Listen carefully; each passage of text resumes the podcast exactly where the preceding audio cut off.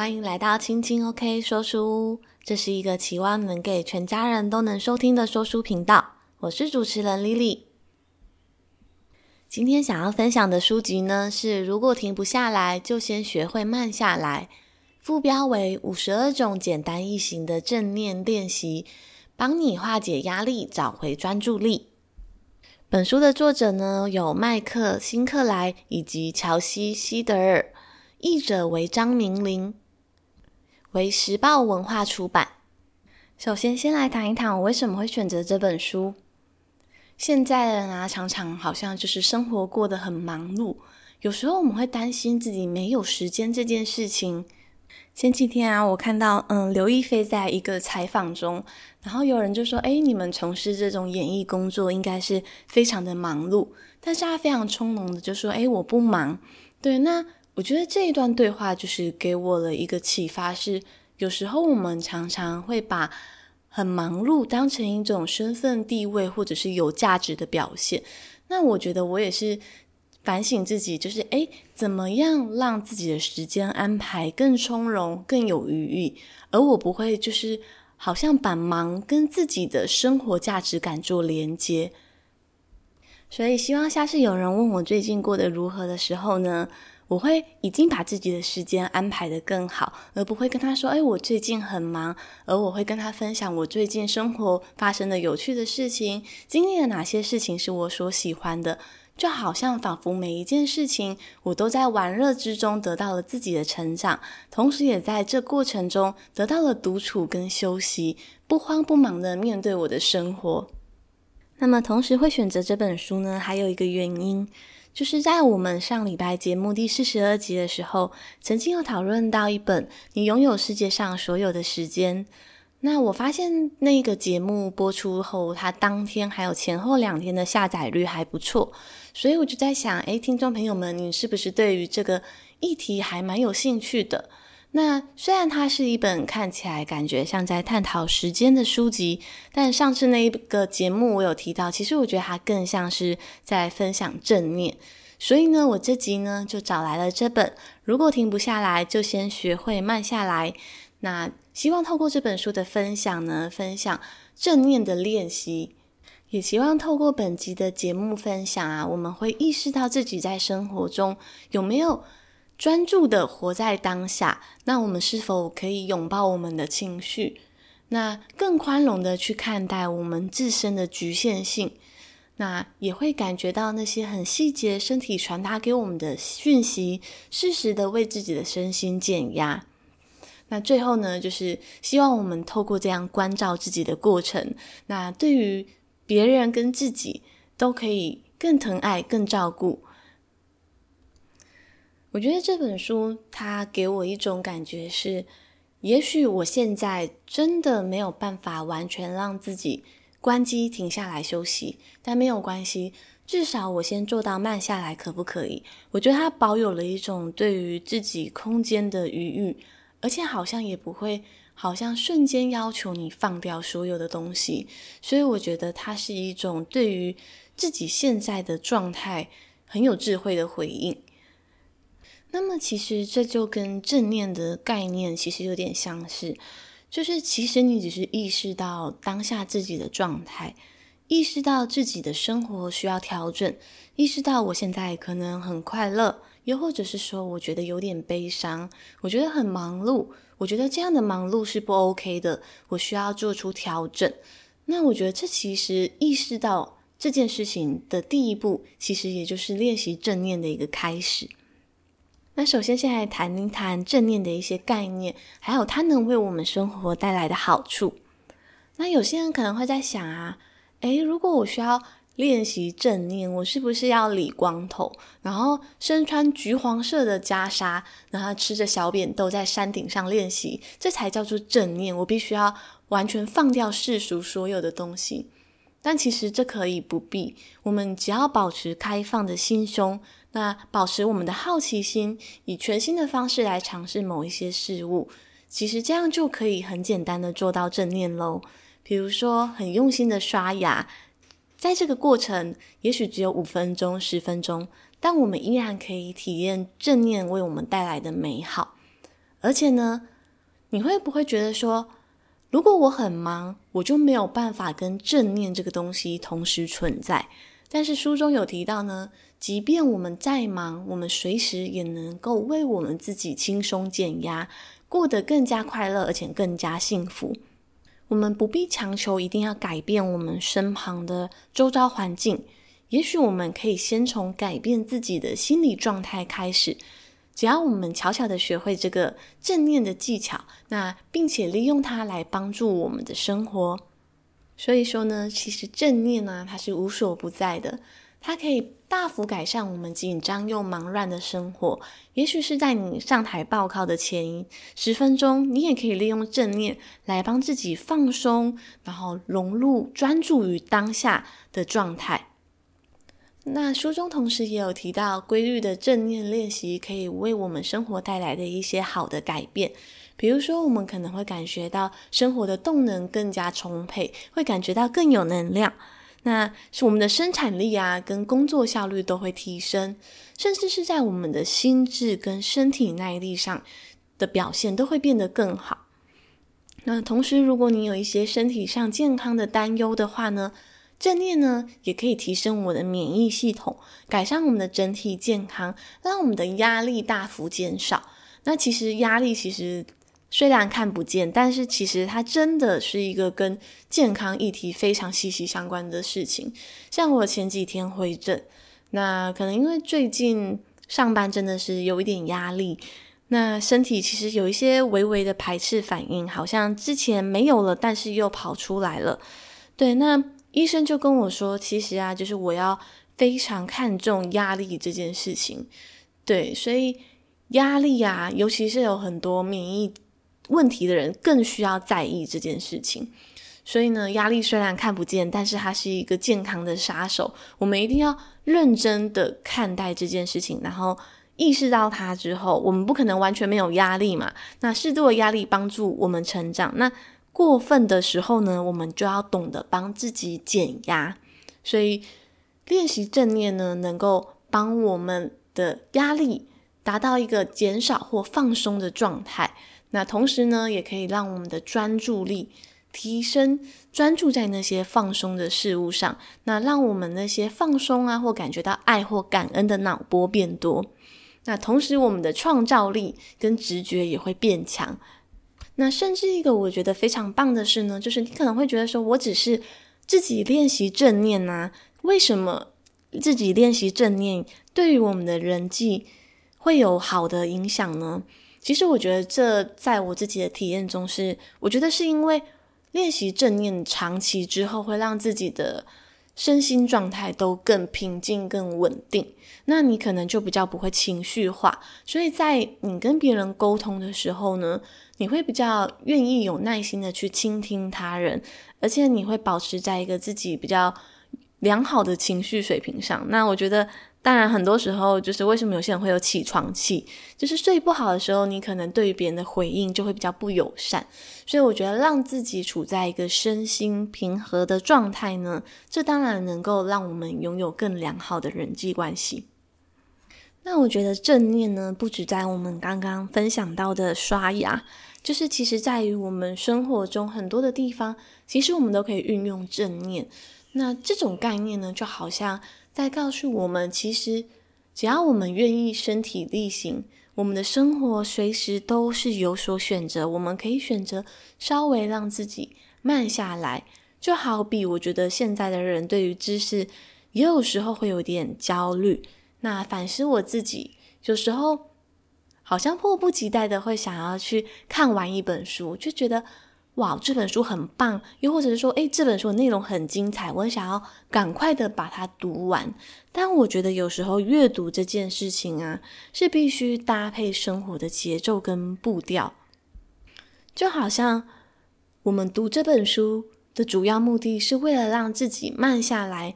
那我是不是在读这本书的时候，我能融入这样的心境，而不是匆匆忙忙的读完这本书？那这本书。引导的正念概念的练习，我是不是慢慢的把它融入我的生活之中，而不是只有读完那些片面的文字？所以说呢，其实我认为啊，正念的奇迹，其实呢就在我们的日常生活中。好像如果你愿意把生活的每一处新鲜、每一处平凡琐事都看成奇迹，那你的生活就会好像处处都是魔法一样。那么接下来，我想要分享一段苹果公司的共同创办人贾博士所说的一段话。贾博士他长期呢有在练习正念跟冥想。那他曾经在冥想中体会而分享出的一段话是说：如果你只是坐着观察，你将会发现你的心思动个不停。如果你试图让它平静下来，那只会更糟。但是如果过了一段时间，你的心思确实不会再躁动了，那么此时此刻，你便会拥有余裕，听见更多的细微事物。那就是你的直觉力的开始绽放的时候，而且你会对于事情看得更加透彻，更注意当下。你的心虽然慢了下来，但此时你会看见一片惊人的辽阔空间。您所看见的事物会比过去更多更多。正念这个词呢，源自于古老的东方，一开始是起源于佛教与禅宗的一种特别的修炼。那它也可以又叫做静观。虽然说正念呢是起源于东方，不过它仍然与一些西方基督教的思想有一些类似的共同地方。像是有名的尼泊尔祈祷文，曾经有一段就说：“愿上帝赐我平静，接受我无法改变的事。”愿上帝赐我勇气，改变我能改变的事。愿上帝赐我智慧，能够分辨两者的差异。这一段祈祷文呢，其实所描绘的就是正念的精神。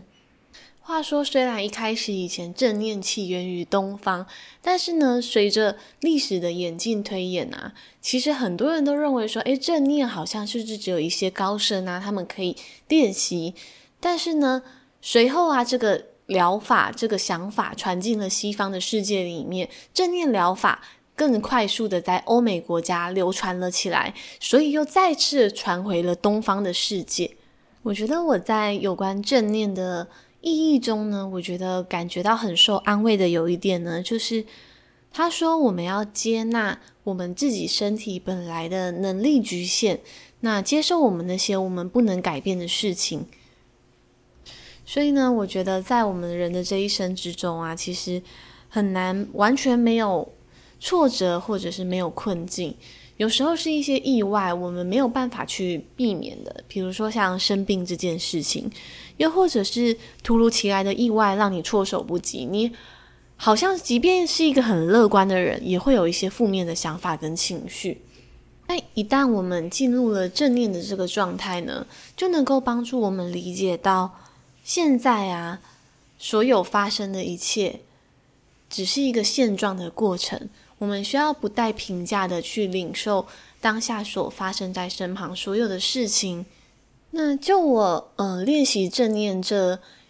将近快一年多两年吧，我觉得其实并不是只有。你在练习正念的那个当下，我觉得它反而是从那个点扩散出去，延伸到你整个的生活。因为我们的大脑结构会受到改变。你在练习正念的过程中，你的身心会得到一股平静。那那股平静呢，会慢慢的从你在练习的那个点之后扩散出去。就像书中也有提到啊，当我们开始从事正念的练习以后，大脑的威胁系统会产生变化。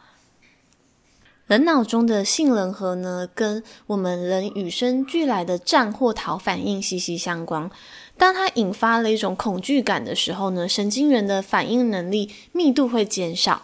那有关前额叶部分的活动则会增加。那这样的前额叶活动增加呢，将会有助于我们控制自己的情绪，进而减轻我们的压力。所以呢，这个部分就像是我们大脑的神经连接已经被重新建构以后呢。他就会运用一种新的模式面对你生活的困境、压力、挫折，甚至是那些你没有想到的意外。那这本书呢，也提出了佐证说，美国的哈佛医学院神经学家莎拉拉萨曾经说过，身心改善源自于我们大脑结构的变化。这不仅仅只是因为花时间放松就会产生良好的感觉那么简单。对，所以源自于我们大脑结构已经在我们长期练习正念的过程中产生了变化。那么接下来我想要谈一点，我之前自己也常常搞不清楚的点，就是其实正念呢、它并不等于冥想，它也不等于静坐或者是沉思。那刚刚提到的这些沉思啊、冥想、静坐，的确是培养我们加强正念活动成为生活一部分的一些方法。其实，真正的正念呢，是能让我们对于自身周遭的环境都抱有一种好奇、接纳的心态。所以，即便是在很忙碌的状态下，我们也可以进行正念。无论我们身在何处，正在做什么事情，扮演世界上的什么样的角色，不论我们跟谁在一起，我们都可以做正念这件事情。它并不受时间跟环境的限制。说呢，也许正在听的这集节目的你，也可以一边练习着正念，所以作者也提到啊，在我们的日常生活中，不管我们是在使用手机啊，还是我们穿衣服、刷牙、洗澡、排队等车，任何时候我们都能够进行正念的练习。所以你觉得正念很难开始？就是作者说，其实啊，这只是一个借口，就是好像让我们可以不断的拖延，或者是不付诸行动。对，他说，其实正念是随时随地可以开始去做练习的。有人会说，诶，对啊，我在冥想的过程中练习正念，那在这样的过程中，我好像会得到一个放松的感觉。我觉得这本书给我很大的收获呢，就是。因为你只是在那个当下感受到外在跟你自己内心的状态，所以说呢，作者说我们其实还要学习一点，就是我们要能够放下。我们在练习正念的时候，一定要能够获得放松或者是感觉变好的这种执着。他说，如果你产生了放松或感觉变好，这只是正念带来的额外的收益，也算是一种附加的效用。所以说正念呢，并不等于放松，它并不是代表说我们一定要凡事都往好的那一面去想去看，也不是说正面的正就代表正向或者是正面，而是一种代表不偏不倚，就是说我们要带着我们的觉知，真实的体验当下的每一种感受，清楚这些情绪变化都是无常的，并利用我们看见的、理解的，进而去接受每一种情绪跟念头。那么这边想要跟观众朋友一起思考一个问题，就是当我们在进行正念的练习的时候呢，在我们的生活中，我们就不会再感到沮丧、失望、气馁，或者是感觉到压力、心灰意冷，甚至会有焦虑的情绪吗？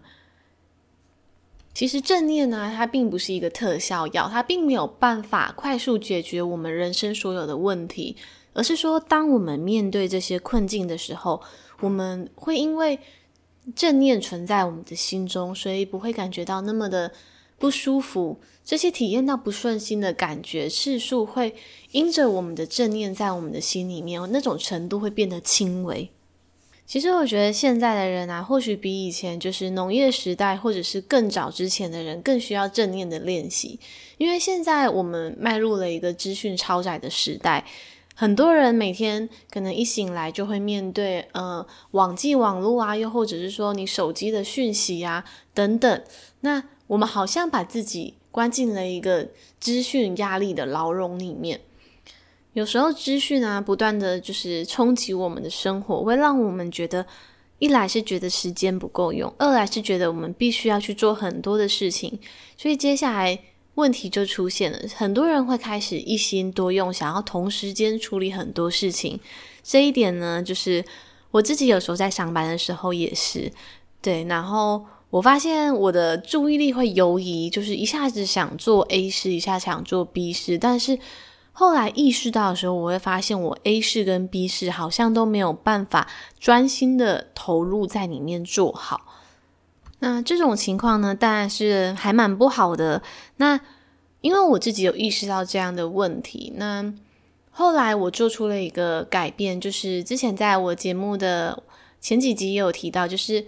我把 Skype 关掉了。对，那我觉得这至少可以让我不要受到一直跳出来的讯息干扰。但是呢，我觉得有时候。在办公室还是难免会受到就是电话的影响，对，就是有时候你可能很专心的在处理一件事情，但是电话突然响了，又或者是有人进办公室，对，我曾经就是因为很认真的在分析一份资料，然后突然有人走进来，然后他突然跟我借笔，对，然后他突然叫我说，我真的是完全被吓一跳，对，那我觉得我在很投入的时候啊，就是。会希望外在的干扰是越少越好，对，因为其实我也是了解到，就是我自己是一个没有办法一心多用的人。那其实以人类的设计构造来讲呢，其实每个人几乎都没有办法一心多用。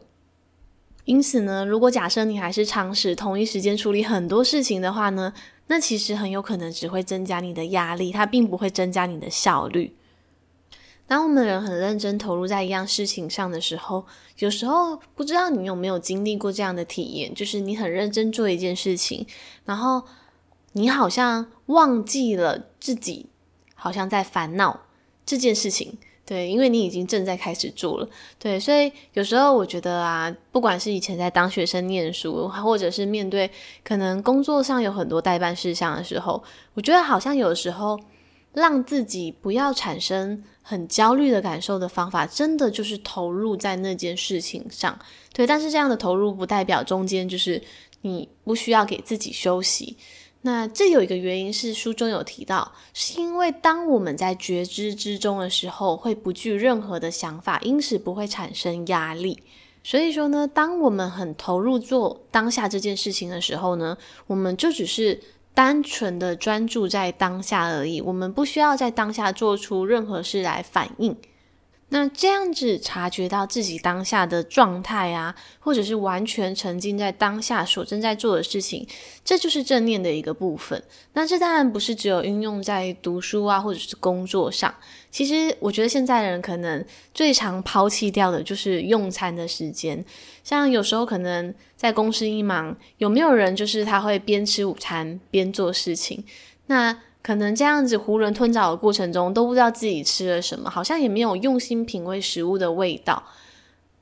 还有平常就是有时候聚餐的时候，是不是可能一方面可能有时候顾着聊天，那一方面有时候可能又在划手机，好像餐桌上的食物它可能只是一个陪。嗯，次要的陪伴品，对。但是其实我觉得，像我有时候还蛮妙的。像我跟我哥哥啊，都说，诶，如果跟朋友出去啊，吃到某一间餐厅，感觉好像还不错，那我们之后都还会再找时间再回去吃一次。原因就是因为，好像有时候跟朋友很久没见，那一聊嗨了之后，好像就会少一点专注力在品味食物，所以。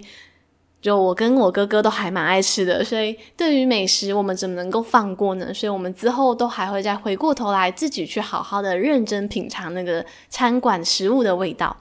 接下来下一个部分呢，想要跟各位听众朋友谈一谈，就是我觉得我在嗯活到这个年纪还蛮晚体会到这件事情的，就是其实某一天我突然意识到我在我的。梦想笔记本上面写下的我的梦想，我想要成为一个作家，或者我想要当老师，或者是想要成为一个人因工程师等等。但我后来发现，其实我并不等于我的这些梦想，即便我没有完成这些梦想，我还是我。对，那为什么会突然提到这个呢？因为后来突然某一天，就我意识到，我并不等于我的梦想，我并不等于我想要成为的任何一个职业。那我也不会等于我的产出，那同理可证，其实我也不会等于我所经历的情绪。那所以上面这一段话呢，以我能解释出来，然后能理解，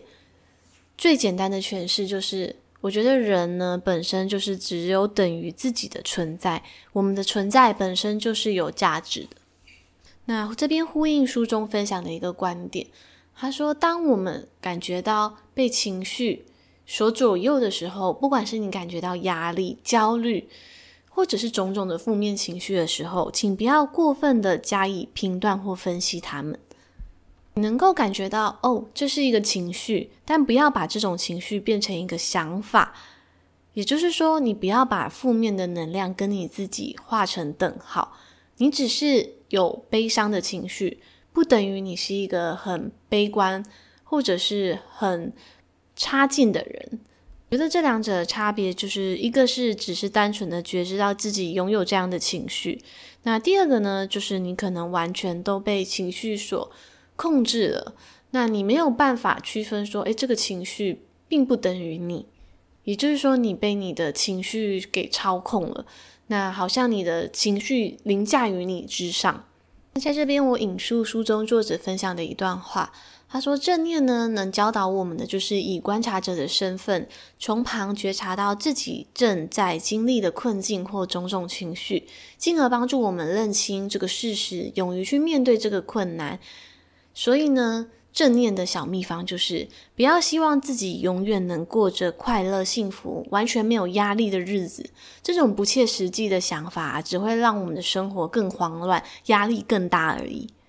那么关于正念呢，其实有几个必须要注意而提醒自己的事情。首先呢，第一个呢，是我们不要再去担心自己没有时间这件事情，因为如果你总是在关注自己好像没有时间，时间不够用，或者我好像很忙，没有时间去从容的做自己的事情，这反而会制造了时间不够用的错觉。接下来呢，下一个就是当我们再一次感觉到有压力的时候，体会这种压力的经验。那这些压力通常会以我们的想法、感受、知觉、行为这四种形式来出现。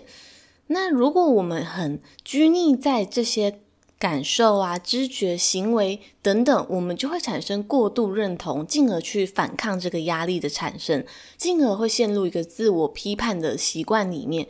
就是你可能会告诉自己说，诶，面对压力的时候，我又开始吃高热量的零食了，那你就会陷入一个自我批判的这个习惯里面。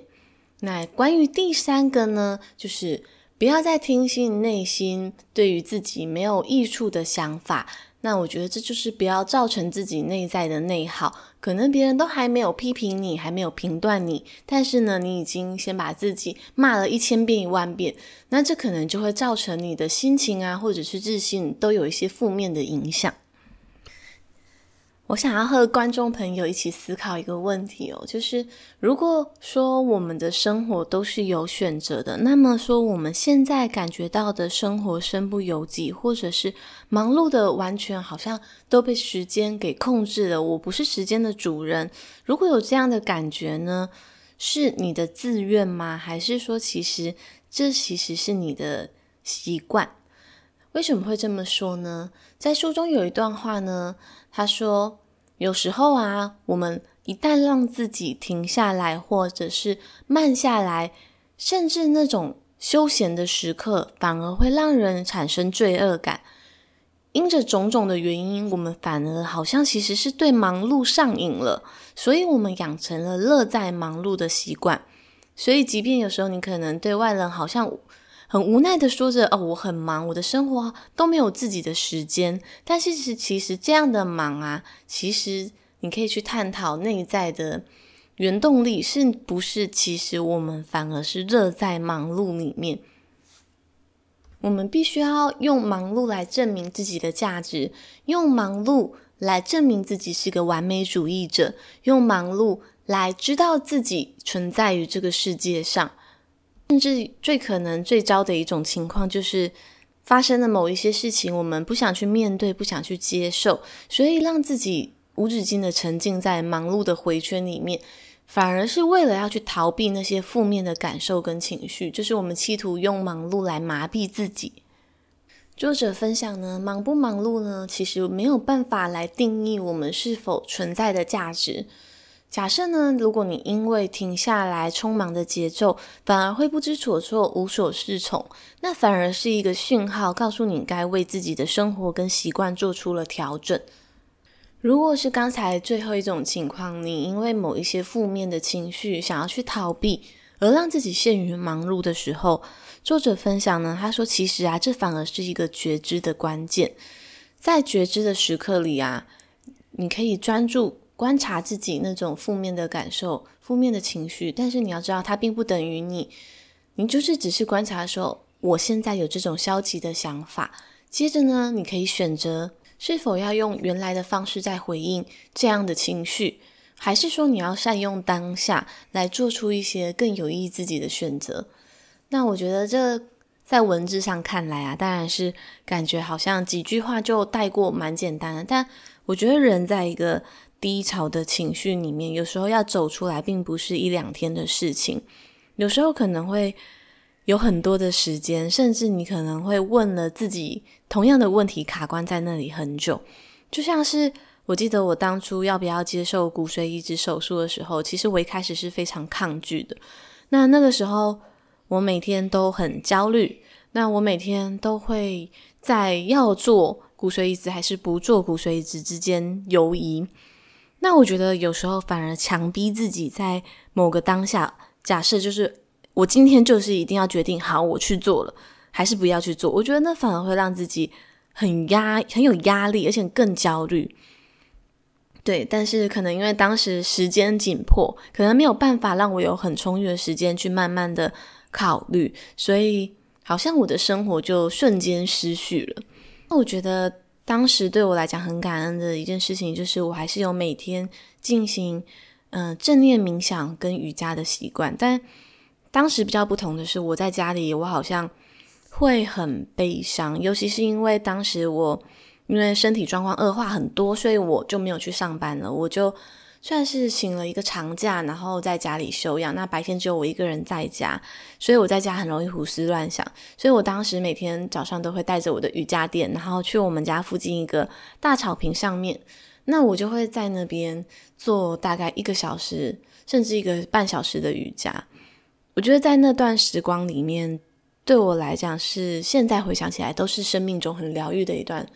时光。对，所以很感谢，就是。还好我有在我生病之前就慢慢的接触了正念这件事情，对，也很感谢这样的学习、这样的练习陪伴我走过一段生命很低潮的时间。那一方面很感谢各位听众朋友在节目上听我分享。那我分享的例子呢，就是是我自己应该算是近期很深刻的体验。那分享这段其实只是试图让书中的一些比较。文字而没有实力的部分，它会更加的鲜明。那接下来，我想要借着书中的三个问题，跟听众朋友一起思考。第一个呢，就是我们现在有没有困在某一些想法，或者是人生中的困境之中？那这些困境啊，跟这些想法，是否真的有需要做出改善或帮助？这个问题是真实存在吗？这是第一个。那第二个呢，是这些想法跟困境是否有可能帮助你创造出另一个你想要的真实世界，或者是经历某一种体验，或者是一种新的生活？那第三个问题是，这些想法跟困境呢，是否有可能在你未来的生活中带给你生活进展，然后甚至可能改变你的人生，或者是你过去既有的习惯等等？为什么会需要问自己这三个问题呢？因为在刚刚的问题里面，其实有提到一个是困在想法中。对，那我们前面有提到，人不要内耗自己，或者是质疑自己嘛。那很多人他们常常会可能执着在一个点，但是那个点未必是一个真实的问题。所以，首先我们要厘清这个问题是否真实存在，这个想法。是否真的有存在的必要，还是其实根本就是只是自己想的太多，而想的太复杂，而把自己困在里面？那也许我们首先第一个需要做的就是放掉那个想法，那你的心境上就会得到自由了。